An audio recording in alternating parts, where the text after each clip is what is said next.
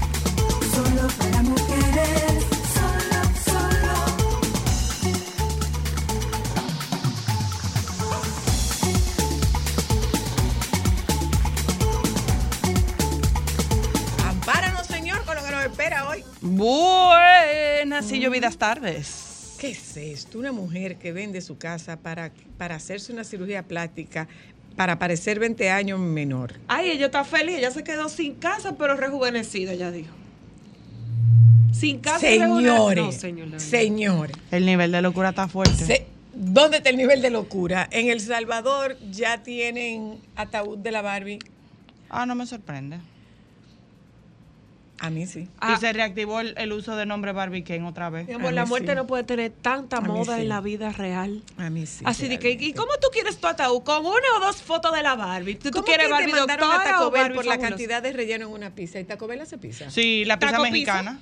Ah. Es una tortilla redonda que Dos. ellos le ponen carne, le ponen otra capa de tortilla y arriba le ponen eh, vegetales y el queso y la crema agria.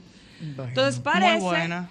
todo indica que el relleno era insuficiente y él dijo, no, espérate, pero esto O no, que lo no". truquearon. Aparentemente. Lo Entonces está bien demandado. Si usted nos está viendo eh, en streaming, sepa usted que hemos cambiado de cabina. Nos rejuvenecimos como la dueña de la casa. No, no, no hemos es temporal, rejuvenecido. un cambio Este es un temporal. cambio temporal y nos devolverán a una cabina, una cabina remozada. Eh, pero mientras tanto nos toca estar aquí, lejos de nuestros eh, de nuestro control master y lejos ni De caso nuestros que no están compañeros. haciendo, ¿eh? Mira, Ni Yuli no caso que oye. no están haciendo. ¿Qué es lo que está oyendo? Ah. Entonces, entonces, ¿Por qué que pero no a separar? lograr, no nos van a dividir. No ¿Por nos van a no No quieren se separar? para un muro. Eh, por favor, deja la puerta abierta, ponle la Brillante, silla. brillante. Claro que podamos ir, claro. Claro. Oyentas, saludo, buenas tardes, bienvenidas. Hoy es día 7 del mes de agosto, día 7 del mes 8. Hay un Ya tema se siente de... la brisa, llegó Navidad. La semana que viene Se es no siente la laborable, brisa, día. Llegó Bien, Navidad. eh, lo que tenemos ahora es paguada. Entonces, cuidémonos porque ustedes están viendo que se me pica la nariz, qué cosa tan grande. Porque- ráscatela. En eso estoy. Porque eh, se inunda la calle en lo que pestaña un pollo. Entonces, eh, se inauguró esta área de recreación del- de la urbanización Fernández. Para allá vamos. Pero, pero por supuesto. A llevar Pero a Mateo a darlo todo y a quemar energía. Aunque no sea llevar a Mateo y a darlo todo, podemos ir nosotros y darlo todo. También. Ahorita aparece algún grupo de entrenamiento que se haga ahí, ¿eh? Atención a mi coach. Ade- Atención, Agradecería enormemente que te mudes a este espacio porque me quedaría que cerca y pudiera ir o que hasta habilite un horario ahí, o que habilite un horario Eh, ahí. y con noticias no tan buenas, eh, en el día de ayer, Jean Suriel publicó que faltan nueve días para el inicio del periodo más caluroso en República Dominicana. Pero es que eso no es una sorpresa. Eh, bueno, no es una sorpresa. porque creo que no, creo que sí es una sorpresa. Para por- nada, porque ¿qué se dice aquí? Y eso, que no hemos llegado a agosto. Claro, pero yo creo que la gente lo usa más de muletilla que No, con la realidad, que no, no, se no, no, espera.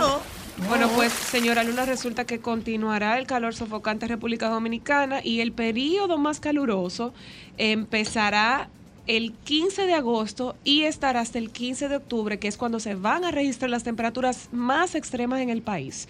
Este verano Ah, no, septiembre sí, 2023 que se desarrolla en el hemisferio norte está alcanzando récords históricos este año, el cual podría ser considerado el más caluroso de los últimos 150. Es muy significativo el contenido de humedad de la región del Caribe, que sobrepasa el 70%, y con temperaturas en Santo Domingo de sensación térmica esta semana hasta de 48. Bueno, pues eh, decirles, ser reiterativos con el tema de cuidarnos con lo del calor y usted dirá, ay, qué exageración, y van a volver otra vez a hablar de lo mismo, del calor y del calor y del calor. Pues mire, Sí. ¿sabe qué? Murió una, una- Perdón, no, no, no, no, antes de que haya muerto nadie. ¿Sabe qué? Diga.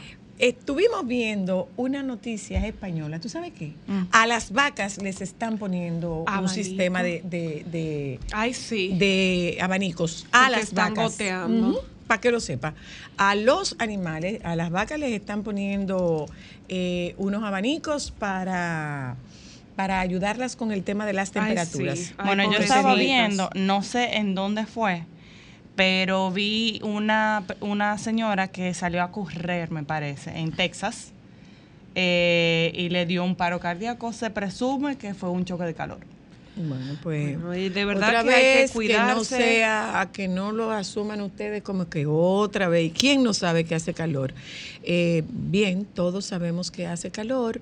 Lo que no sabemos todos es cómo debemos hacer para que nos cuidemos, sobre todo en los extremos. Sí. Las personas mayores como esta servidora eh, tenemos que cuidarnos más porque una, un tema de la, del sudor, la deshidratación, la humedad y todo esto puede complicarnos a nivel de la salud cardiovascular. Sí, incluso nosotras que estábamos viendo este programa en televisión española, eh, los residentes de la parte más calurosa de España decían que están haciendo caso a las eh, recomendaciones de los expertos y ni siquiera están compartiendo en los espacios al aire libre, sino que se están resguardando en sus hogares porque las temperaturas no permiten que la gente esté afuera.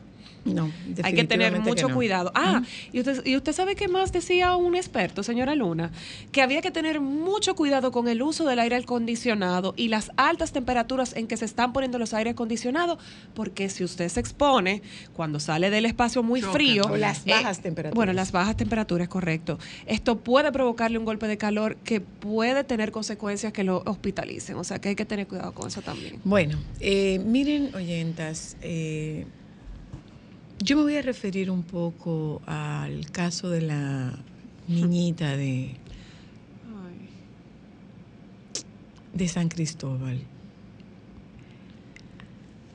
No sé al resto. A mí particularmente me tumbó. A mí me sacudió. Me tumbó. Y es que nos tocó como parte del equipo de intervención en crisis de UNIBE intervenir a una, a una comunidad que perdió a una amiguita en situaciones similares. Y otra vez, ¿qué tanta educación tienen los padres? ¿Qué tanta educación se les da a las niñas?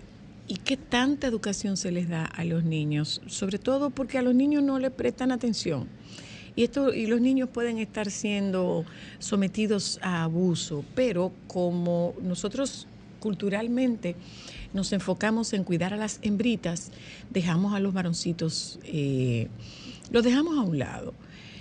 Eh, yo insisto con relación al tema de la prevención del abuso. Ya las cosas han cambiado y no es un desconocido, no es el hombre del saco, no es el cuco el que está haciendo daño a nuestros niños y a nuestras niñas. Es gente de su propio entorno. Yo no sé cómo es posible que esta persona haya, hecho- esto si es una persona de mi confianza. Es que justamente la mayor vulnerabilidad que presentan los niños está justo eh, en el entorno de las personas conocidas, personas en las que ellos confían, en las que las niñas confían. Entonces, esta- estas agresiones sexuales no se producen con desconocidos, no se producen. Nosotros tenemos muy pocos registros de agresiones sexuales de personas desconocidas. No quiere decir que no haya registros, pero hay muy pocos casos de agresiones sexuales, sobre todo en esa población, en la población eh, infanto-juvenil.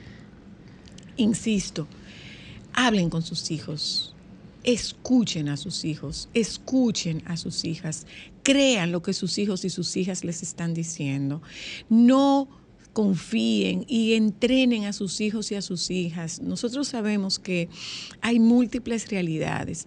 Esta comunidad de niñas que nosotros en la universidad estuvimos interviniendo, fueron dos intervenciones que hicimos, esta comunidad de niñas que nosotros hemos intervenido, tienen la dicha y la fortuna de madres pendientes de ellas pero no todas las niñas tienen la suerte, la dicha y la fortuna de madres que estén pendientes de ellas o de madres que le estén que estén que las que las enseñen, que las eduquen, que las que las ayuden a prevenir. Y esa prevención eh, tienen que dársela a los adultos. Dentro de esa prevención nosotros preguntamos a estas niñas cómo ustedes, cómo ustedes se cuidan. Yo me quedé sorprendida con el discurso de una de estas niñas que vive en, en un barrio y que tiene que atravesar callejones que es una de las tantas realidades que nosotros tenemos. Y ella dice, yo puedo diferenciar el olor de tabaco, marihuana o, o cigarrillo. Mi mamá me enseñó a diferenciarlo como una forma de enseñarme a protegerme. Y si yo, eh, yo evito estar a solas, yo evito recorrer lugares sola, eh, yo evito tener que meterme en los callejones sola, si yo veo que hay una persona sospechosa, yo emprendo la huida, yo busco que no sean lugares apartados. Eh, es una niña que así como nosotros decíamos cuando hablábamos de, de los niños y las niñas que en Estados Unidos tienen que aprender a utilizar una mochila o un chaleco antibalas, estamos nosotros prácticamente lo mismo con nuestros niños y nuestras niñas. Estamos adiestrando a nuestros niños y a nuestras niñas a que desconfíen y a que desconfíen de todo el mundo. Yo le preguntaba a una de estas niñas, ¿qué tú haces?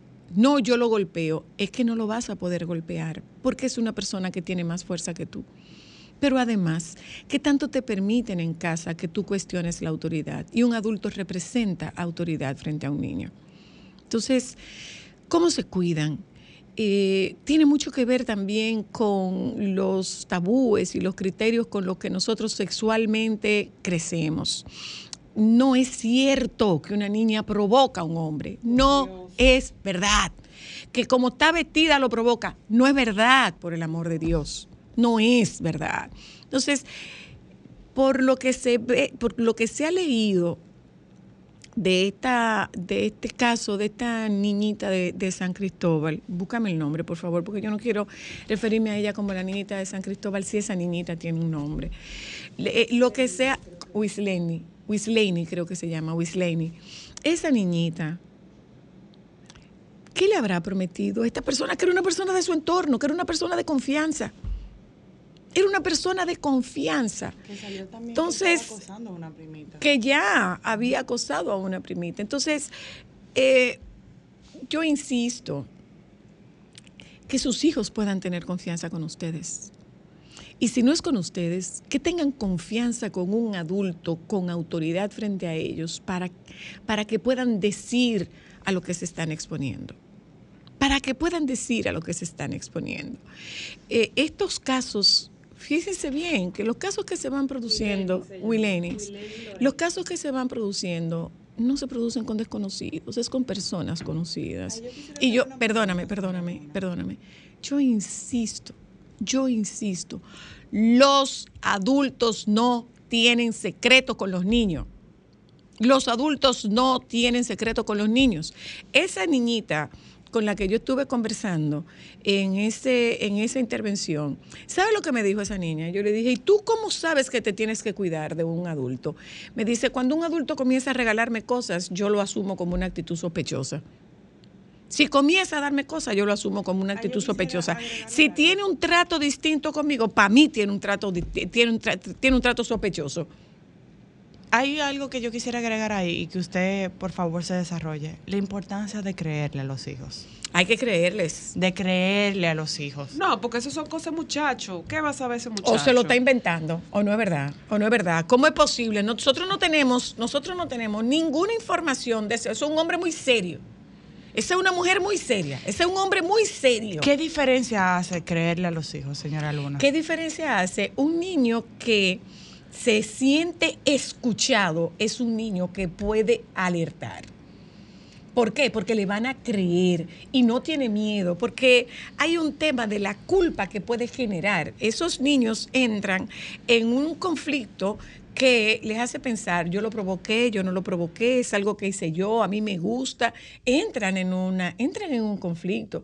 Yo tuve una situación, he tenido varios casos de abuso sexual, pero yo trato ese abuso sexual en adolescentes, en, en adultos, y muchos, muchos de estos casos, o varios de estos casos que yo he tratado, la gran pregunta que se hacen los ni esas, esas niñas es si ellas lo provocaban. ¿Mm? A El veces sentimiento de culpa es muy grande. el sentimiento de culpa es enorme, pero además a mí me da mucho miedo. ¿Por qué? Porque si yo voy a hablarle a mi papá o a mi mamá, mi papá o mi mamá podrían decir que yo me puse a hacer frecura y le creen al adulto en lugar de niño. creerme a mí. Entonces, ¿qué hace O ese niño? Se lo guarda. o ¿Qué hace ese culpabilizan al niño de la situación que se crea ¿Qué por hace ese niño? Se lo guarda, se lo guarda porque no tiene una persona de confianza a quien decirle, me está pasando esto. Y le genera confusión. Ahora, el niño está claro, el niño y la niña están claros en que algo están haciendo con lo que ellos no se sienten cómodos. Si me toca eh, un abrazo, un me siento en la pierna, un roce, el niño y la niña sabe identificar que es Se incómodo, incómoda. para Exacto. Yo te voy a decir una cosa. Ese es uno de mis mayores miedos. O sea, yo le tengo pánico a ese tipo de cosas. Y por lo menos, ¿tú sabes cuál es la- mi mentalidad? Por lo menos con Mateo. Mi prioridad es que él tiene, eh, que él tiene la razón. Aunque después yo me, aunque después yo descubra Es que lo que él dijo no es cierto, mi prioridad es ante el primer reclamo, ante la primera situación de Mateo, yo me pongo en alerta. Los si después resulta que no es así, ah, soy una exagerada. Pero mi primer instinto es Pasa averiguar qué es lo que pasa. Se fue. Eh, eh, los muchachos inventan mucho. Los muchachos inventan mucho. Mira, nosotros hemos visto. Yo le tengo pánico Perdónenme. Yo le nosotros hemos visto, señora nosotros hemos visto casos en cámara de GESEL cuando yo estaba haciendo la maestría. Nosotros hemos visto casos en cámara de GESEL de cómo, bueno, es que esa, esa señora tiene una maestría para esos fines. Y era Vanessa Espallá, nosotros manejamos un caso de una niñita que estaba siendo sexualmente molestada. Y era una niñita de cuatro o cinco años. Y, eh, ¿cómo? A través del juego. A través del juego la niña lo dice. A través del juego la niña lo dice. Y si tú le varías la pregunta, Y la la respuesta, es la, misma. No está Ay, mintiendo. Mira, claro, yo tuve claro. la experiencia Yo Perdona, perdona, perdona. Yo, yo le iba a preguntar, porque quizás tampoco la gente conoce cuáles pueden ser las consecuencias de esos niños guardar un secreto así, de sentirse desamparados, de sentir que no le creen. O sea, ¿Tú sabes hasta dónde te puede en llevar? temas de, de tu salud mental. ¿Tú sabes hasta dónde te puede llevar? Hasta el suicidio. Hasta el suicidio te puede llevar. Eh, yo recuerdo, eh, nosotros hemos visto varios casos de, de historias reales que se publican en, Investigation Discovery. Había una niña que estaba siendo abusada sexualmente por el abuelo. ¿Y qué hacía esa niña? El, el abuelo le cobraba los regalos que le hacía y él- e iba a abusar de la hermanita. Y ella se paró y le dijo, no, no, no, no, no, yo te acompaño a la habitación, porque sabía que era lo que iba a pasar, para ella proteger a su hermanita. Hay niños que se sienten, hay niñas que se sienten responsables de la cohesión familiar. Si yo digo algo, este hombre que es proveedor, que es quien hace feliz a mi mamá, este hombre se va a ir de la casa. Y se va a ir de la casa por mí. Mira, yo conozco el caso, eh, al podcast que yo tengo con, con dos amigas, llevamos a una sobreviviente de abuso sexual. El abuso empezó cuando ella tenía 5 o 6 años, duró entre 13 y 14 años, era de un primo. Eh, y para mí fue traumático como ella cuenta de que literalmente su familia la dejó a un lado. La mamá de su primo sabía lo que estaba pasando, no hizo nada. Y ella cuenta como... Pero, pero, perdona, ¿tú sabes qué pasa? Que en muchos casos eso, se, nor- no, eso se normaliza en la familia. Pero déjame contarte. Ella habla de, de varias de esas situaciones. O sea, había personas en la familia que sabían lo que estaba pasando. Eh, ella no decía nada. Eh, ella en un momento cuenta que ella esperaba que muriera un abuelo para ella poder decirlo, porque ella no quería como que la tristeza abordara al abuelo. En pocas palabras, ella terminó siendo alejada de su familia, de parte de su mamá la culpa de haber roto su familia. claro. O sea, ella terminó siendo eh, eh, abandonada por su familia completa hasta el sol de hoy. Es una A muchacha que te habla que hace terapia y a tú eso la me ves. refiero cuando te digo, Y- a eso me refiero cuando te digo que esos niños y esos adolescentes asumen la responsabilidad de que la cohesión familiar se mantenga con mi silencio.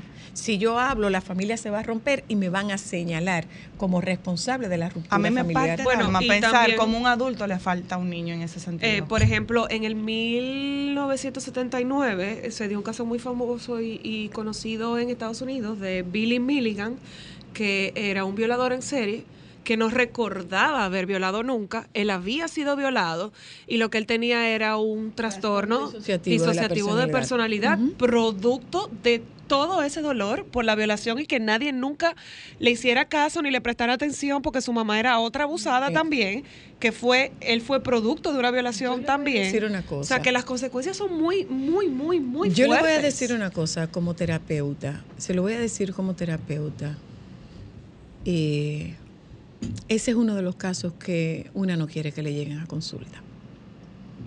Ese es uno de los casos que una no quiere que le lleguen a consulta, porque este paciente, como un mecanismo de defensa, se disocia y bloquea esa información. Bloquea todo lo ocurrido en ese tiempo como un mecanismo de defensa y de su- un mecanismo de defensa y de supervivencia. Y eso es terrible cuando es un papá, cuando es un abuelo, cuando es un hermano, cuando es, eh, cuando es un tío, cuando es una persona del entorno cercano. Entonces, eh, de verdad, de verdad, yo no sé cómo lo vivieron ustedes, no sé cómo lo sintieron ustedes, pero yo les puedo decir que como ser humano, como persona, como mamá, como abuela, a mí el caso de Wisle- Wislaney, Wileni. el caso de Lorenzo, a mí, a mí el caso de Wileni me tiró por el piso. O sea, yo no levanté cabeza. Sí, sí, sí. Yo no levanté cabeza el viernes. Yo no levanté cabeza el viernes. Y de verdad, ese es uno de los casos que una terapeuta no quiere que le llegue. ¿Hasta dónde puede llegar? Hasta el suicidio. ¿Hasta dónde puede llegar? A problemas de índole sexual, a drogadicción, a, a repetir el abuso. Hasta ahí puede llegar.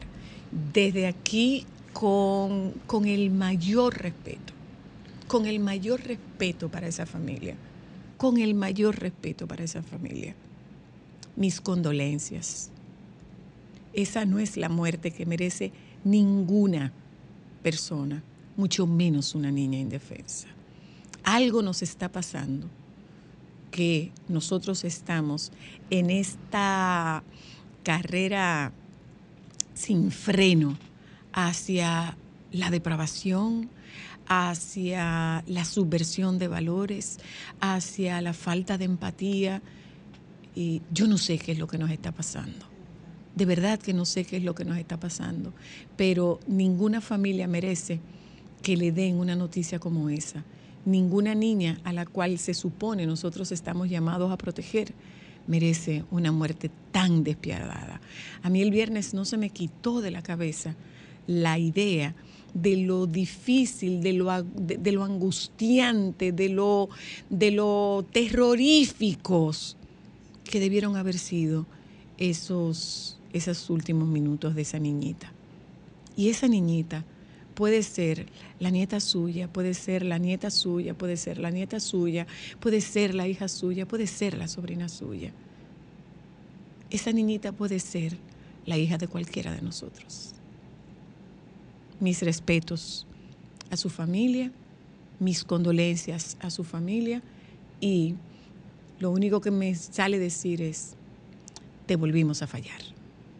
Alejandro, no, no, no, no le boicotes el segmento a No Francisco. oímos No, nada. Parece que ustedes están como en un cuarto oscuro. Ay, Estamos en un cuarto oscuro. No, porque ustedes, ustedes están de que, pues, en otra cabina. No, está muy bajito, Alejandro. No el retorno está muy ¿Tú crees que tú bajito. le puedas dar dos pesos de volumen, por favor? El- el- está muy bajito el retorno. Y no tenemos audífono aquí. No tenemos audífono. Para aquí. nada, mi amor, tranquilícense, no se de- de- llévenlo suave. Lo que pasa es que no te amor, lo que pasa es que para poder hacer el segmento tenemos que oírte y no te oímos. Mejor que no me oigan. No, claro que Ajá, ¿y no. qué hacemos ¿Cómo interactuamos? No, lo que pasa es, No, baby, no tienen que lo que pasa es que hay unos cambios eh, y entonces estamos en una cabina provisional. Ay, santo, cuántas cosas. Así mismo. vamos a estar aquí un par de un par de días, vamos a estar acá. Bueno, un par de Un semanas. Ah, par de qué días, bueno. un par de días, vamos a dejarlo ahí. Baby, cuéntanos, ¿cómo estás tú? Bueno, bien tranquilo, mejorando, gracias a Dios. Ya, te sanaste. Ya, tal cual mejor. Bueno, sí, yo estoy mejor, pero tú sabes que eso es un proceso que hay que esperar.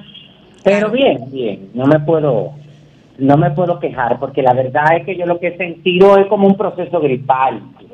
Yo no me, Qué bueno que ha sido leve. no me he sentido así mal a mí, solamente yo me sentí mal de, del, en- de martes, a- del martes al miércoles de la semana pasada, que fue cuando me dio como fiebre, dolor en el cuerpo, pero a partir del miércoles, bueno, yo tenía como los síntomas propios de una gripe y el jueves, pero no una cosa de que, que no podía respirar ni nada de eso. Yo me enteré que era COVID el jueves porque por sentido común eh, yo no sé, óyeme, uno tiene como un decimoctavo sentido. tú. ¿Qué pasó? No, no, no, no. Que si tú te pones a pensar, eh, el, el jueves, cuando yo recuerdo que cuando yo llegué al Gran Teatro, algo me dijo a mí, oye, pero si tú tenías para una, una, eh, un centro eh, de, de pruebas de salud pública, ¿por qué no te vas y te haces una prueba rápida? Muchacha, y así mismo, pues yo fui, ay, aquí estoy, cuéntenme, todo bien, ah, perfecto, trámela ahí, ¿sabes qué dice ahí? Porque sé que esas pruebas rápidas te las dan en 15 minutos. Dice la muchacha, "Ay, pero mira qué bien, saliste positivo. Ay, qué bonito, qué bonita Digo, forma. Lo único que te faltó fue que te llevaran un ramo de flores. Ay, felicidades, positivo. Dice ella, bueno, vamos a hacerte la PCR, que si yo que yo le decía, me la pero todavía no me la han mandado. Eh, eh, pero eso sale en cuatro días, que todavía no me la han mandado, me escucharon bien, ¿verdad? Ajá, Sí, sí, ahora, escuchamos. Bueno, sí. Este, pero de ahí tú sabes que eh, eh, mi médico de cabecera no cree en nada de eso. En, No. en cosas, no, para nada, ni que entrega rápido, en ninguna de esas ridiculeces. De una vez, ¿a qué me mandó? Panel respiratorio. Ay, que mi sí. amor, ya lo está. Panel respiratorio de los cuatro virus.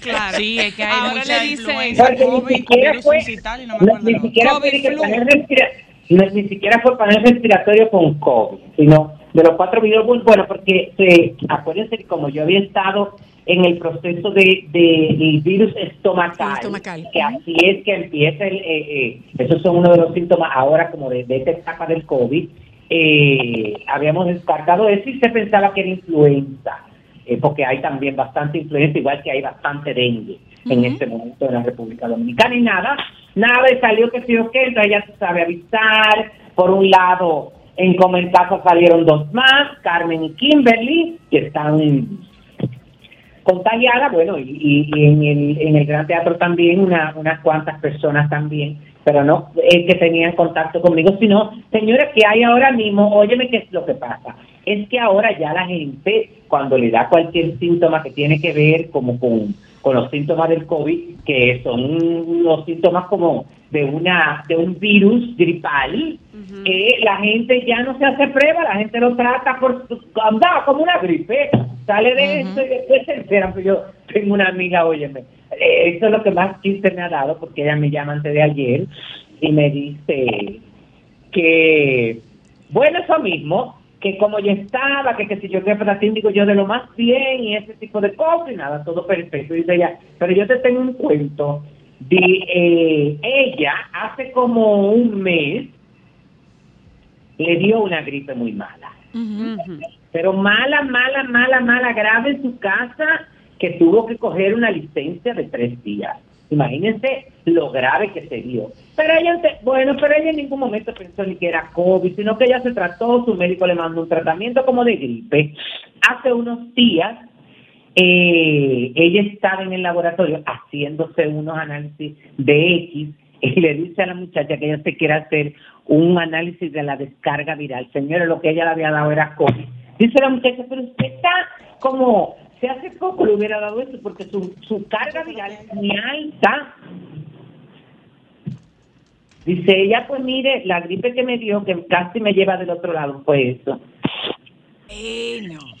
Pero, Entonces, pero- pero, nada. Eh, miren, antes que se me pase, mañana el Ministerio de Cultura eh, tiene un- una conferencia de prensa aquí en Santiago, donde van a dar a conocer los detalles sobre la celebración de la décimo primera edición del Festival Internacional del Tea- del Teatro 2023, CITRD Santiago de los Caballeros 2023. Esto a las 11 de la mañana, mar- martes 8 de agosto, en la sala Julio Alberto Hernández del Gran Teatro del Cibao.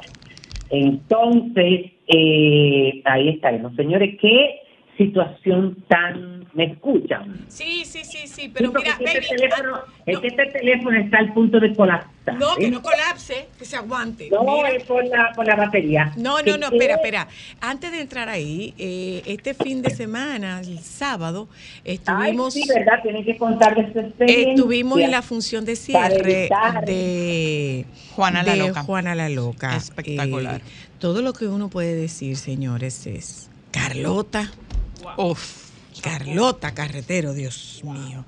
Una, una, una magnífica puesta en escena eh, a la altura de los más exigentes gustos y con los más elevados estándares internacionales. Sí. Esta puesta en escena de esta producción general de, de Guillermo Cordero, de Juana la Loca, te digo que eh, con un teatro como hace tiempo que yo no veía el teatro. Sold out. Eh, y sobre todo con una obra de esta, una obra de esta, de este, de este corte, porque esto tú lo veías más bien en actividades eh, de teatro más, de teatro más popular, no teatro clásico. Y la verdad es que felicidades a, a- a Guillermo, a todo, todo, todo, todo el elenco. Una música de Junior Basurto que es como de tu morirte. La escenografía. La escenografía, los recursos técnicos, la El iluminación, vestuario. el vestuario de Jorge David, las actuaciones. Mira, ahí hay un monólogo de, de, de Joni Estrella que yo salí como Viquiana en aquel concierto, en aquel premio dorado que me derretí se me fue, o sea, el, el- el- el- el- la- el dramatismo y la fuerza eh, de Joni, de- lo mismo de, de Karina Noble, de, de Elvira.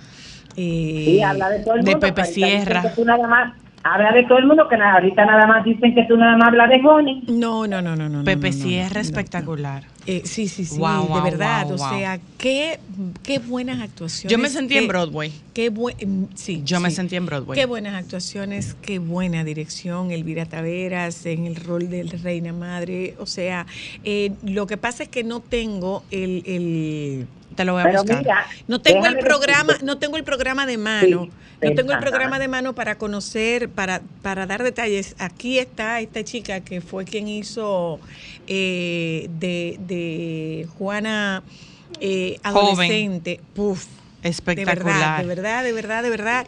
Eh, teatro de muy, muy, muy altísima Tú sabes calidad. que me gustó mucho, que tenía tiempo que yo no veía, perdóname que te interrumpa, Francisco.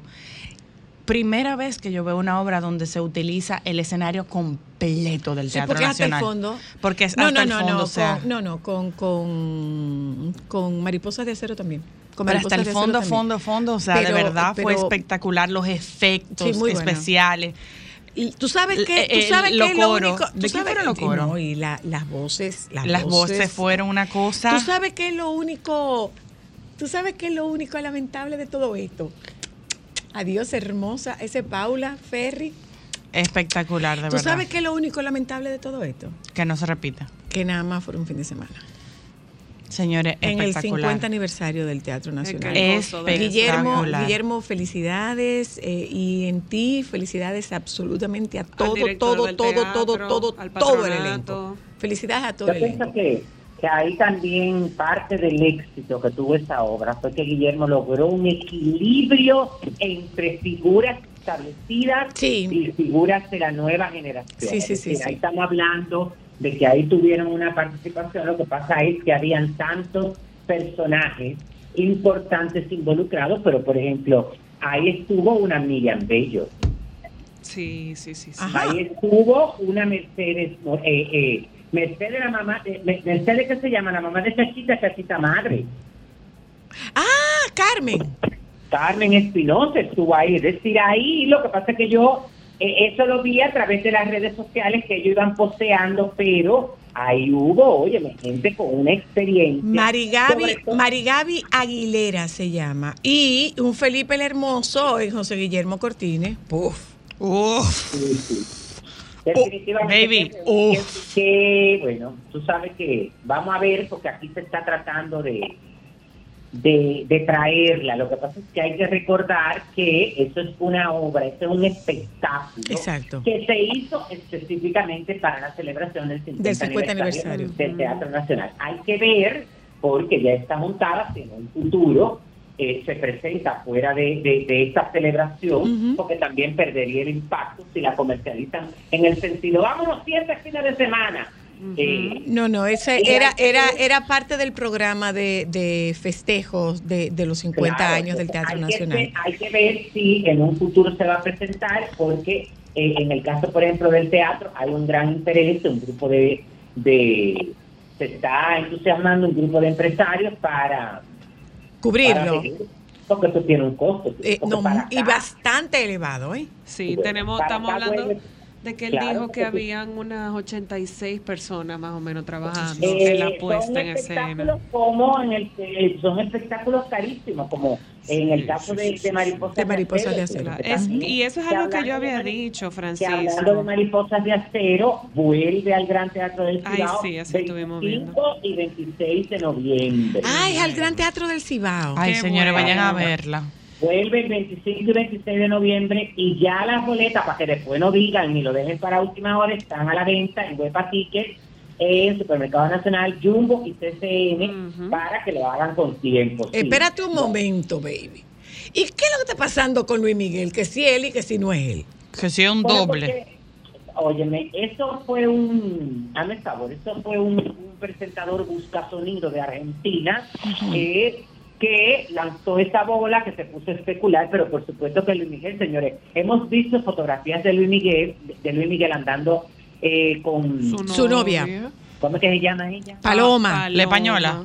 Paloma Paloma. Lagos, no. Paloma Lagos, Sí, exacto, Paloma Paloma, Lagos. Lagos. Le hemos visto, óyeme, no solamente en París, lo vimos también en Argentina y lo vimos y lo hemos visto y está así. ¿Por qué? Porque abajo se sometió a un régimen de para bajar el porcentaje de grasa, él se siente bien así como está. Entonces, por eso es que él entiende que no es por la parte física, porque después yo escuché los audios. Como yo te había y es dicho. una persona que, bueno, si es el doble, mi amor, Luis Miguel que lo mude en su casa, porque cantan igualito. Sí, ya lo estamos viendo. Sí, sí, sí. pero- sí. A mí me preocupa ver el color de él. No sí, está como muy color. amarillo, está como No, raro. eh, bueno, no sé. Puede Eh, ser, eh, no, ahí puede ser un tema de la luz. No, puede puede ser ser un tema de la puede iluminación ser también. Puede ser un tema de la iluminación. No, y entonces, óyeme, además Parece un de clavo. eso, si es el doble, óyeme, si es el doble, canta Igual. óyeme, magistralmente bien, porque tú notas que ahí no se está cantando en playback, Exacto. se está cantando en vivo. Mira, Pero además una cosa, tú sabes algo. que eh, vi, yo leí de una señora que decía que ella era la más fan, fan, fan, fan de Luis Miguel y que si no hubiese sido él, ella se hubiera dado cuenta. Y yo te voy a decir algo también, Francisco. Lo que se ve es que él está viviendo un momento muy bueno de su vida. Se ve feliz. Aunque no, le pague- aunque no le paguen la manutención a sus hijos, pero bueno. Ya son mayores de edad. Ah, bueno, no, No, le sus hijos no son mayores de edad. Los chiquitos. Los chiquitos no son mayores Que la grande se casa casi. No, la- oye, pero la grande es independiente, pero la grande la mantiene como una muñeca, ¿verdad? Ay, baby, pero yo no sé si tuviste que en ese mismo, en ese mismo tenor, eh, eh, la Alejandra Guzmán ha sacado una canción dedicada a su hija Frida Sofía. Ay, no me digas. Busquen eso. Ah, pero hay que buscarla, ¿ves? Ay, sí, de mucho dolor. Busquen esa canción. De, a mí me da de- mucha de- pena esa historia de esa Sí. La sí, canción. Sí, sí, o sea, no importa lo que pase, yo sigo siendo tu madre. ¿Cómo que se llama? Uf. Ella se llama Alejandra, Alejandra Guzmán. No, la canción dice. No sé cómo se llama la canción, escuché eso ahí. Bueno. Mira, Pero tú has oído la canción que ella le escribió estando embarazada.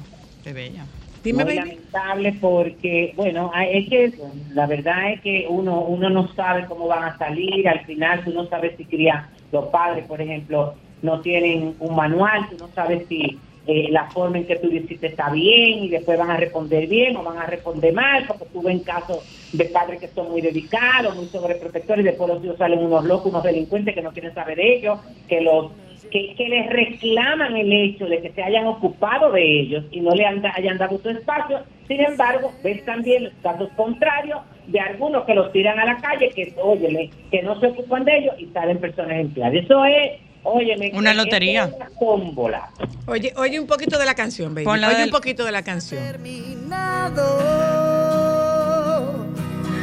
No puedo seguir conviviendo con demonios del pasado. Siempre pienso en ti, soy tu madre y eso nada va a cambiarlo.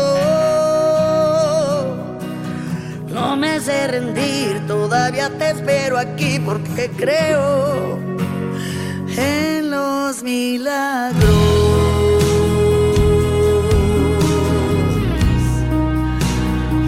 En los milagros.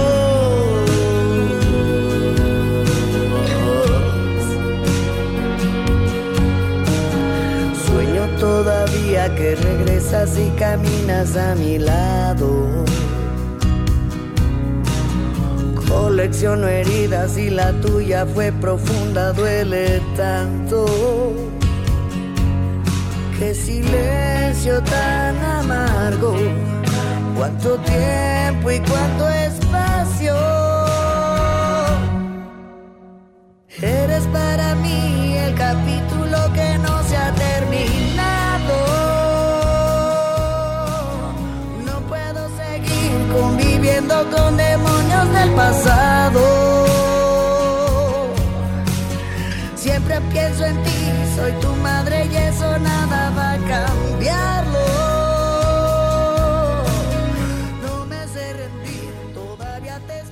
Wow.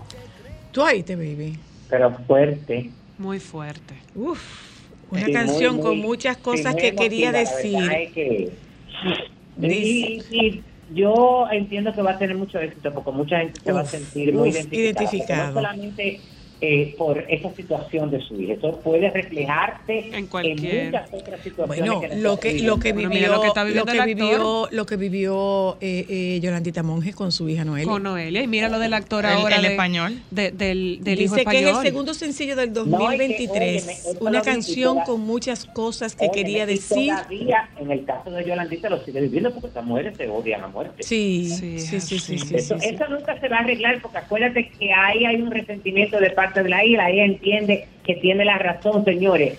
Como después viene el arrepentimiento, porque eso sí se lo agradezco yo. No recuerdo a quién, pero se lo agradezco. En su momento, cuando yo estaba en esa rebeldía full con mi papá, que me dijo, óyeme, el que tiene que cambiar eres tú, no es él.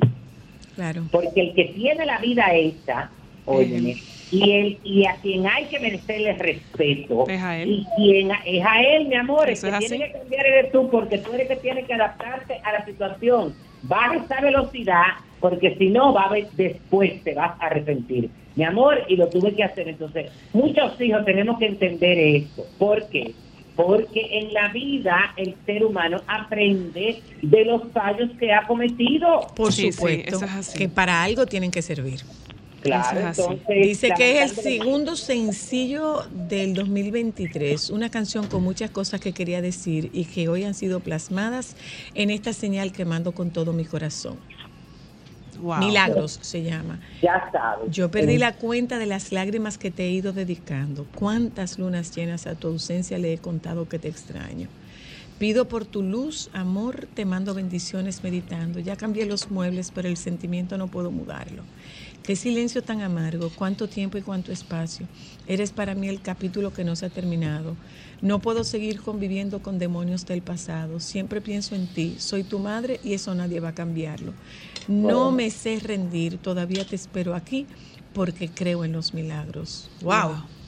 Bueno, así es. Hermosa esa canción. Bellísima. Hermosa bellísima. esa canción, pero nada. Eh, Sabes que hablando de ello, muy triste, esta situación que está viviendo El actor. Eh, sobre todo el, el papá Rodolfo Sancho con relación a este a su hijo a Daniel Sancho eh, Bron- Bronchalo eh, que es su hijo un chef que eh, vivía en Tailandia y que eh, descuartizó y mató a un cirujano plástico colombiano que se llama Edwin Arrieta Arteaga de 44 años eh, con quien, porque eso, óyeme, por lo que él ha declarado y por lo que se ha dicho y por lo que se ha investigado, mantenían una relación sentimental desde hacía más de un año. Ay, sí. Pero supuestamente no, porque él lo Pero quería claro forzar que- a que terminara, a que terminara Ah. con su novia. Óyeme, Sonia. Eso está- lo eso está complicado. al principio. Ya él está admitiendo una serie de cosas, además de eso, están saliendo una cantidad de pruebas. Sí. Decir, Como que tenía, como que tenía una tarjeta, escucha. como que tenía una tarjeta de él, una Oye. tarjeta de crédito. de su papá. ¿Qué tan débil es él que se atrevió a matar y descuartizar a una persona? Eh, con pero premeditación. ¿Tú Sí, crees que una gente sí. así lo van a tener? Sí. eh, como él decía, Como un rehén. y qué sé yo que no. Pero los rehenes no van al súper Lo tampoco. que pasa es que parece que el tipo lo enfrentó.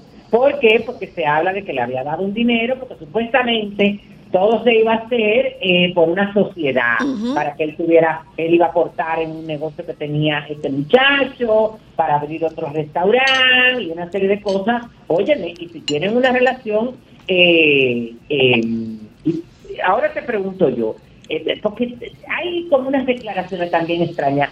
Él es un niño de, de 10 años para que el otro le diga que tiene que terminar con la novia y tiene que terminar. Pero, No, señores, no, no. me da a mí un pique. Mm, mm, mm, mm. Claro. Porque son tan es- unas estupideces como que uno se lo va a creer. Eh, bueno, pero también hay que entender que él tiene que buscar cualquier argumento, mi amor, para tratar de librarse. Porque lo que le espera a este muchacho son los extremos, óyeme.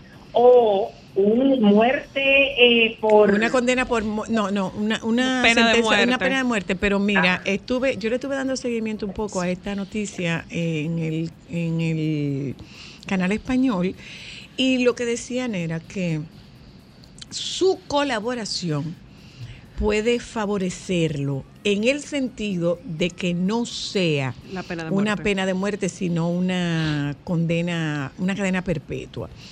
El papá había pedido que, que fuesen prudentes refiriéndose a este tema porque esto de cómo se maneje podría entorpecer Las las, gestiones diplomáticas.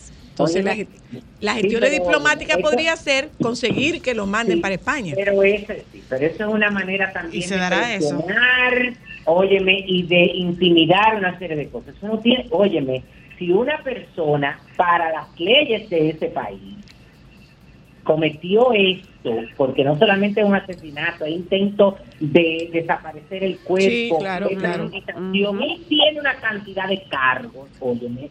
Y si lo El largo, el si es estado, sí. lugar donde juzgarlo, es en Tailandia donde él cometió el asesinato. Sí, Claro. no, por supuesto, que por no supuesto. pretendan que lo vayan a mover, que igual que no distorsionen hablen, mi amor. Si tenían una relación y eso tuvo que ver con esto, ese asesinato, ¿y por qué hay que ocultarlo? Sobre todo, ¿tú sabes por qué, Francisco? Porque las extraditaciones se dan, por ejemplo, para casos donde tú tienes eh, cosas pendientes con la justicia de otro país. Él asesinó en Tailandia. claro. No fue que él asesinó en España y se fue para Tailandia. o sea, el hecho amor, fue en que ese país. No, no, no, no, no, no. Es que eso, óyeme, eso ha consternado. No, a mí eso me tiene, que la verdad es que yo cada día me impacto más Ujú. de, de, óyeme, los la detalles. frialdad, el poco corazón eh, que tenemos. Realmente sí. Además, mi hermana, ¿y para qué? qué? Bueno, es que, ¿cómo que se, se- el- ese, ese refrán de que el amor, ¿cómo es que dice? Y el... Se fue- el amor y el interés se Fueron fueron, al campo un día. Más, Más pudo el interés que el amor que yo a tenía. Una cosa, la gente desde que le hablan de papeleta, mi amor, entonces después viene el arrepentimiento, ajá, y No. mientras tú gozaste. Él tú estaba, él estaba diciendo que, que él quisiera poder echar el tiempo hacia atrás, pero no lo puede echar para atrás, ¿no? No, y él, Entonces- él, él fue hizo su vida. Él después de haber fall- eh, matado a esta persona, se fue para una fiesta y amor. Planificado. Pero claro. Es escalofriante todo Es lo que le hizo, que compró un kayak, Compró que fue y rentó la, la, la moto, cómo Sí, fue la- ferretería. Las imágenes de, Wow. de lo del, porque lo llevaron a la playa con relación a lo de, porque parece que parte del cuerpo por lo del kayak. Eh, Él lo tiró, pero es que eran encontrar si lo tira en el mar, se lo come los peces. Pero Qué por barbaridad. ejemplo, tú sabes Bueno, lo que yo le decía a la señora Luna, que a mí me parece, y esto es totalmente especulativo de mi parte, que quizá en su cabeza él habrá dicho, no, yo estoy en Tailandia, aquí esta gente no sabe de eso y me voy a salir con la mía. Eh, eso te indica a ti que se trata de un inexperto. Totalmente. Se trata de Porque un si, inexperto. si supiera, una de las policías más organizadas, la policía Te asiática. mandamos, te mandamos un beso, baby, que tengas Muchas un gracias, magnífico inicio de semana, que te Ajá, recuperes voy a del todo. un poco el miércoles porque hay eh, acaba de salir la información de que un biógrafo de la realeza británica eh, reveló Ay, los detalles ay, sí. entre la entre la pelea del príncipe Harry, Meghan Markle con David y Victoria Beckham. Y hay otra, hay otra cosa, baby. Eh, parece que esta no es la primera vez que sale un supuesto amante del rey Carlos. Amante. Un amante bueno, hija, del rey ya a esta altura de la vida que le saquen 80 cosas. Sí. Ya Bye, baby. Bye.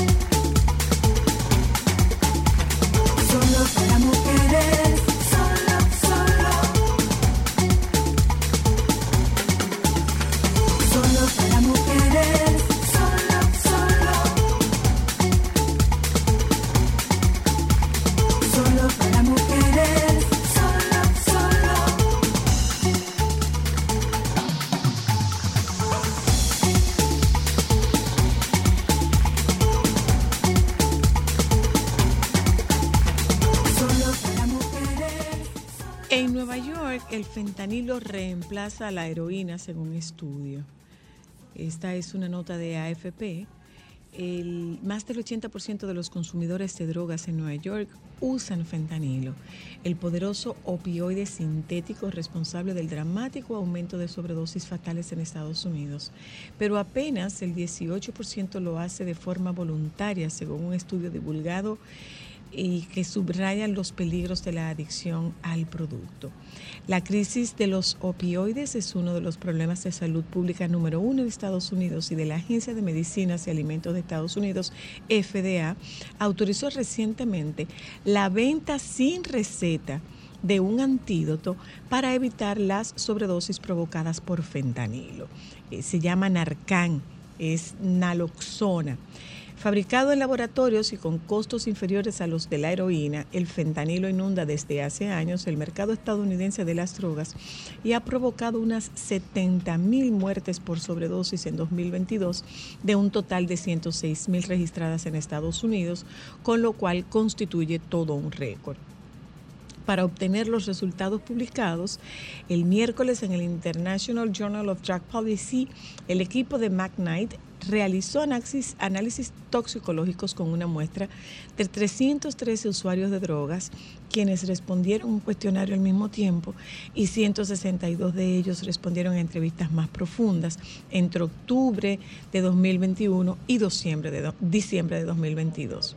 Como resultado de ese estudio, el 83% de los participantes dieron positivo por fentanilo con o sin heroína, pero solo el 18% dijo que recientemente había usado el fentanilo intencionalmente. Para Courtney McKnight, el peligro es una mayor adicción al fentanilo que es mucho más potente que la heroína y por lo tanto un mayor riesgo de sobredosis. Nueva York ha visto dispararse el número de sobredosis mortales en los últimos años, de 942 en 2015 a 2.668 en 2021. Casi todos en nuestro estudio dijeron que estaban preocupados por una sobredosis. A propósito de este tema, nosotros establecemos contacto con el doctor Carlos Martínez, médico eh, dominicano, radicado en la ciudad de Nueva York. Eh, porque lo que nosotros estamos escuchando aquí es que Nueva York eh, tiene una involución y que tú estás encontrando en las calles Zombie gente town. drogada, tú encuentras, bueno, vemos Vemos fotografías que se publican eh, de Los Ángeles, el Paseo de las Estrellas en Los Ángeles está inundado por gente con, la, con, con efectos de la conocida droga zombie. Y la razón por la que nosotros hablamos con el doctor eh, Martínez es justamente para saber, para que hablemos un poco sobre este tema de la, del antídoto.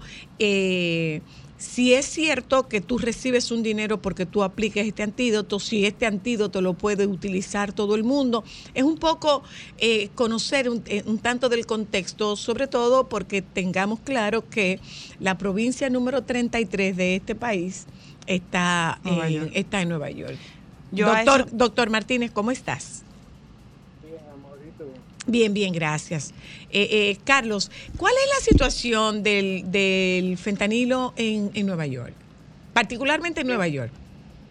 Mira, en Nueva York, eh, yo que sufro de ser muy optimista, puedo decirte que estamos preocupados. Se representa, yo creo que ha sido la mayor, es uno de, de los mayores retos que ahora mismo representa eh, la que tiene enfrente la sociedad médica de este país, pero enfocándonos en Nueva York, sí, ahora mismo está bien alarmante. Carlos, yo O sea, te tengo todo- una pregunta. Y yo eh, eh, me he topado como con varios videos en redes sociales al respecto. Y me topé con uno precisamente en TikTok de un chico que eh, se fue para Nueva York a investigar y a, y a, a conocer eh, algunas de las historias de, de- de los zombies, como les están diciendo. Y él hablaba de que el problema de fentanilo es que muchas de las personas que lo utilizan, eh, la primera vez que lo usan, los lleva a un estadio de euforia muy alto y que hay muchos que consumen el fentanilo pensando con deseos de llegar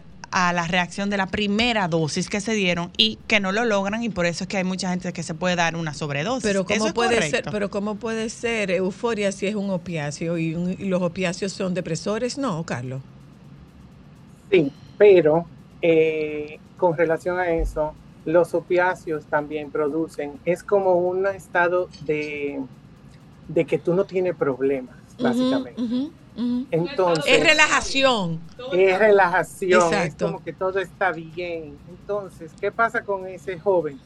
Desde la primera dosis de este tipo de medicamentos, hay pacientes que pueden presentar una, aparte de que es bien adictivo, también pueden de- presentar una dependencia. O sea, quiere decir que el cuerpo puede llegar a disminuir de esos receptores donde actúa ese tipo de medicamento. O sea, estamos hablando de que el fentanilo es un medicamento más potente que la morfina, que es más potente que la heroína. Eh, ¿Sí? No, no, no, continúa, Carlos. Entonces, por ejemplo, eh, aquí en el estado de Nueva York se han, se han, se ha hecho análisis en, en, en pacientes que han fallecido con, y se ha, se ha podido escanear o, o han salido en los, en los test de laboratorio, eh, por ejemplo, el, el carbafentanilo, que es algo inclusive 10 mil veces más potente que la morfina que son medicamentos ridículamente, eh, que se usan en cantidades ridículamente mínimas porque se utilizan para sedar animales como un elefante. Entonces, eh, lo que preocupa ahora mismo de esta situación no son las personas zombies realmente, sino Ok. eh, la contaminación de las drogas recreativas, entre comillas, que han estado contaminadas con el fentanilo. Porque una persona que utilice, bueno, lo que voy a decir quizá tome, tendríamos que abrir un poquito la mente o, o humanizar un poquito esta situación, porque la campaña que Nueva York eh, o que Estados Unidos está haciendo ahora mismo es tratar de detener las muertes. No estamos hablando de que si una persona, juzgar a una persona porque utilice. X o Y eh, tipo de droga. Bien, entonces ahora mismo los números están en que cada, tre- cada tres horas una persona muere por sobredosis. ¡Wow! Por sobredosis, eh, eche para acá, venga, venga, venga para acá, oiga, venga para que oiga, venga para acá. Es que venga pa' acá. eh, o sea, cada tres horas está muriendo una persona por sobredosis de fentanilo. por sobredosis, no de fentanilo, pero el 80% de Sí son de fentanilo. Son, sí está relacionado con presencia de fentanilo en la sangre. Oh, Dios O sea, son mío. mucho. Entonces es por esto que eh, se está, se está eh, concientizando o, o educando a la población para que pueda aplicar la, El Narcan. el, el- el- el- el antídoto, Carlos. Mira, Tú, el tú me hablaste un tema. eh, Ajá, perdona, perdona. ¿El Narcan? El Narcan es naloxona, que se conoce, bueno, los médicos mayormente son lo que sabemos que es el antídoto para revertir este tipo de intoxicación. Lo que pasa es que muchas veces no se, no se utiliza de la forma adecuada o no llegamos a tiempo, porque Mira lo que pasa. Eh, la ciudad se dio cuenta que la cantidad de personas que han fallecido no son las, las personas que lo usan frecuentemente, son personas que son secretarias, que son madres de familia, que son personas... Espe- espera un momento, Carlos. activas. Espera un momento que te interrumpa. Doctor, mire, esto le interesa, que usted escuche esto. ¿Usted sabe cuántas personas están muriendo? Eh, eh, eh, está muriendo una persona... está Cada muriendo tres horas. Una persona cada tres horas en Estados Unidos por sobredosis. por de droga. sobredosis de droga. En Nueva York. Cada tres horas. En Estados Unidos. En Nueva York, sí. Porque el lugar duro es en Pensilvania. Está, estamos hablando con un médico dominicano residente Cada en Nueva York y nos está, nos está hablando de, de la preocupación que hay del uso, de, de- de concientizar para el uso del antídoto porque muchas veces llegan tarde. Sí. E- Eso era lo que tú decías, Carlos. Sí, realmente así. Y que se toma, eh, realmente también se vio que dos, de- eh, dos de cada tres muertes de esas es, ocurrían frente a una persona. Entonces, por eso es que se le ha dado tanto, tanto revuelo a que la gente conozca, porque la única forma de salvar una vida en esta situación es que actúe la persona que esté más cerca en ese momento aunque siempre se les recomienda que el primer paso debe de ser llamar el 911, la forma de administración del Narcan o de la naloxona es eh, vía nasal o si tienen un Mm. EpiPen. Pero los EpiPen, por ejemplo, hay algo que hay que concientizar primero. El fentanilo es un, un opioide, como se dijo al principio, pero que también tiene un uso médico. Las personas que lo usan médicamente, siempre y cuando se lleven de las regulaciones médicas o de tus o de las indicaciones del doctor, rara vez tienen alguna secuela de esta. Sí pueden desarrollar una dependencia, pero eso se puede manejar o hay otros métodos de cómo manejar. Pero el fentanilo que está causando estos estragos es el fentanilo que se maneja o que se fabrica en laboratorios clandestinos bajo ningún eh, control y por ende no tiene ningún tipo de dosificación. Doctor, Entonces, dígame. perdóneme, eh, llegué ahora y no escuché. ¿Cuál es el Ajá. efecto que tiene en la economía humana, en el aparato funcional? ¿Cuál es el efecto que tiene? Además de la, de la situación narcótica que produce. ¿Por qué? Porque sé que la naloxona es el, el- la opción inmediata para... Para revertir. Exacto. Entonces, ¿cuál es, cuál es la- ¿qué es lo que provoca en la gente? Que al final termina con la vida.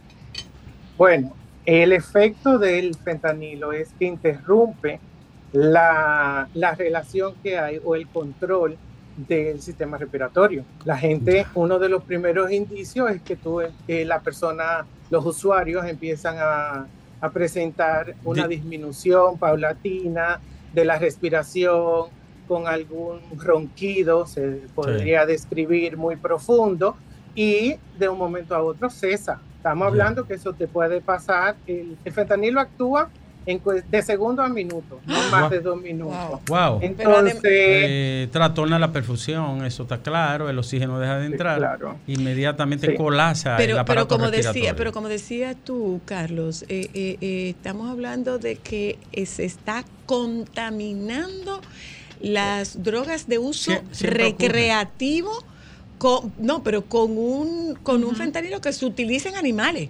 Le digo la verdad, doctor. Yo di- he dicho y trabajé una tesis sobre eso. Hay una crisis de civilización. Grave. O sea, no, esto no es un problema nada más que, bueno, que dos muchachos se decidieron usar una sustancia ilícita. Hay una crisis de civilización que va acompañada de una deshumanización pocas veces vista en la historia, después que tenemos razón. Esa gente cae Sí. como zombie, ¿eh? Eh, como hormiga, Sí. pum, pum, pum, pum, y solo lo cuentan como una estadística. ¿Cuál es esa ley del buen samaritano, Carlos, que tú referías? Ah, bueno, que como el Estado está buscando todas las alternativas posibles, eso, eso te iba a decir, es la ley del buen samaritano lo que protege a que si tú ayudas a una persona que esté en un estado de intoxicación, porque mira qué pasa, es difícil reconocer a simple vista cuando una persona está drogada o en su, en su entorno, Sí. eh, o está en una sobredosis. Tú no puedes diferenciar eso, ni siquiera como médico. Por eso que cada vez que llegas a una emergencia, a una persona que esté drogada, se trata como que si tuviera una sobredosis. Ok. ¿Entiendes? Entonces, en, en ayuda a que las personas puedan llamar el 911, el- la ley del buen samaritano lo que te di- dice es que tú no, no vas a tener ningún cargo, o sea, no se te va a cargar eh, judicialmente porque tú tengas alguna eh, tenencia o porte de droga. O sea, eso no va a ser un cargo que tú que vayas a tener que presentar ante el, o sea, tú no vas a tener que ir preso por Sí, eso. por una razón jurídica, opera ahí el beneficio al bien jurídico superior, que es la vida de esa La vida, persona. de la, la vida de la persona. Eh, Carlos, ¿cuál es esa población que se está perdiendo mayormente? La población que está muriendo. La población que está muriendo, yo te pudiera decir que serían como menores de 40 años. Oh, Virgen de la Es la gente que está, es la gente que está muriendo. Y quizá el caso más joven que yo he visto o que conozco de algunos 17, 16 años. Wow. Más Wow. Wow. Dios. Y los hispanos, los latinos y, y a la rama dominicana. Si tú supieras que yo pensaba que era, eso es otra cosa eh, buena, bueno, no buena, eh, que alarmante de esta, de esta situación. Los latinos somos el segundo grupo más grande y De- pudiéramos pensar Wow. que cuál es, sí, y solamente tenemos como un 2% menos que, los, que la raza blanca. Wow. ¿Lo usan más los blancos que los negros? ¿Sí? En proporción también. ¿Por qué? Porque está ¿Alguna relación ligada- económica? Ajá, ¿con qué está Sí, ligado? sí. está ligada con la cocaína.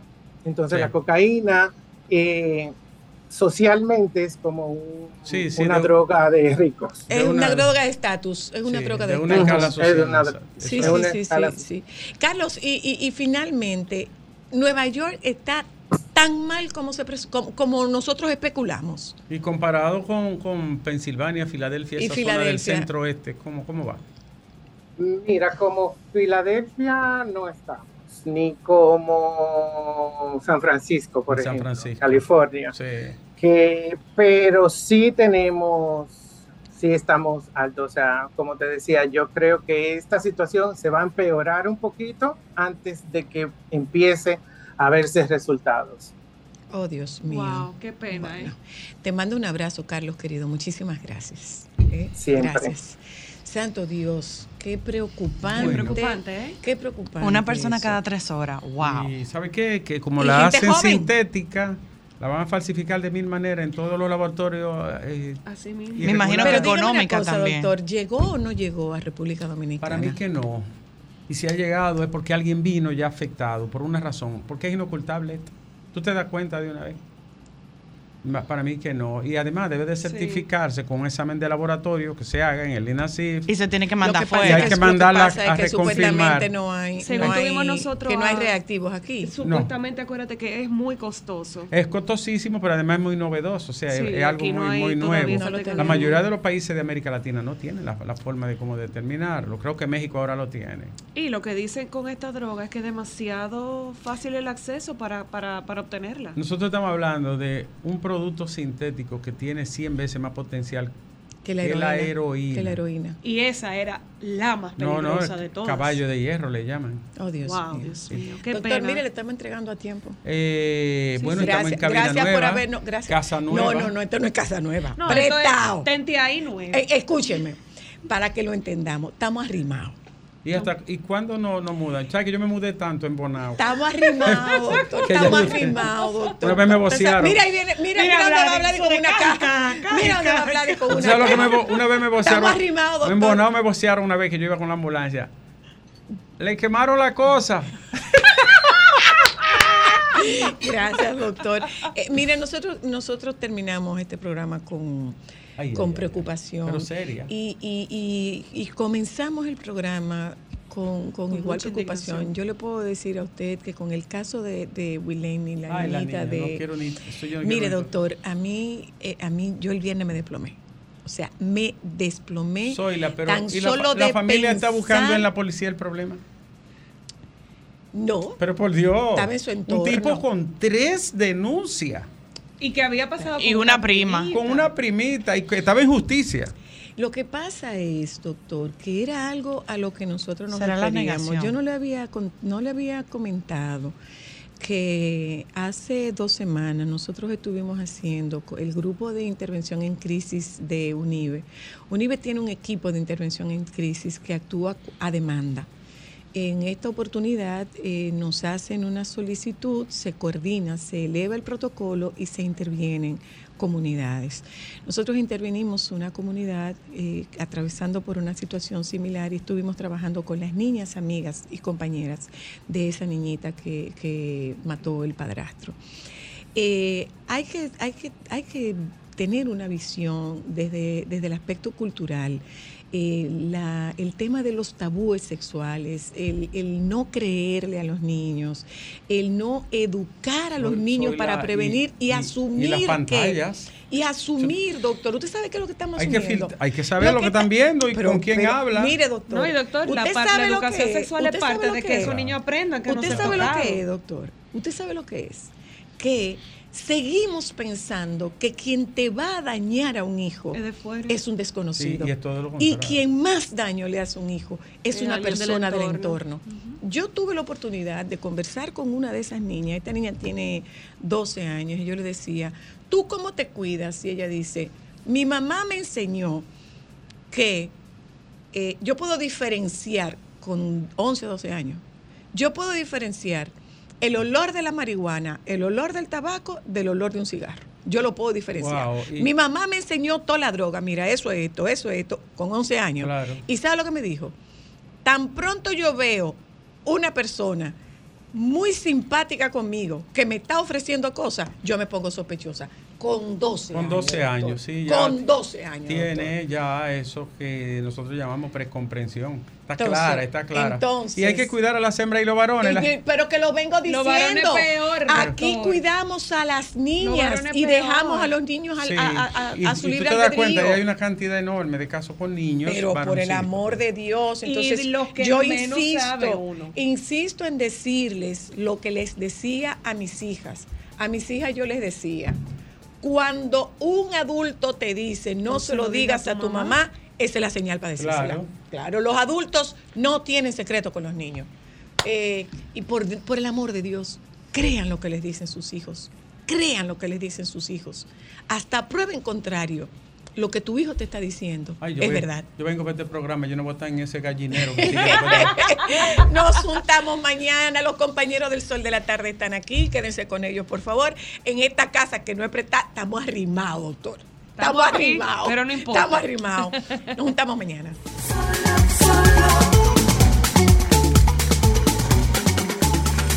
Solo para mujeres,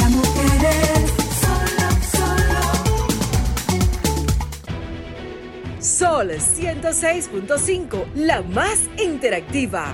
Una emisora RCC Miria.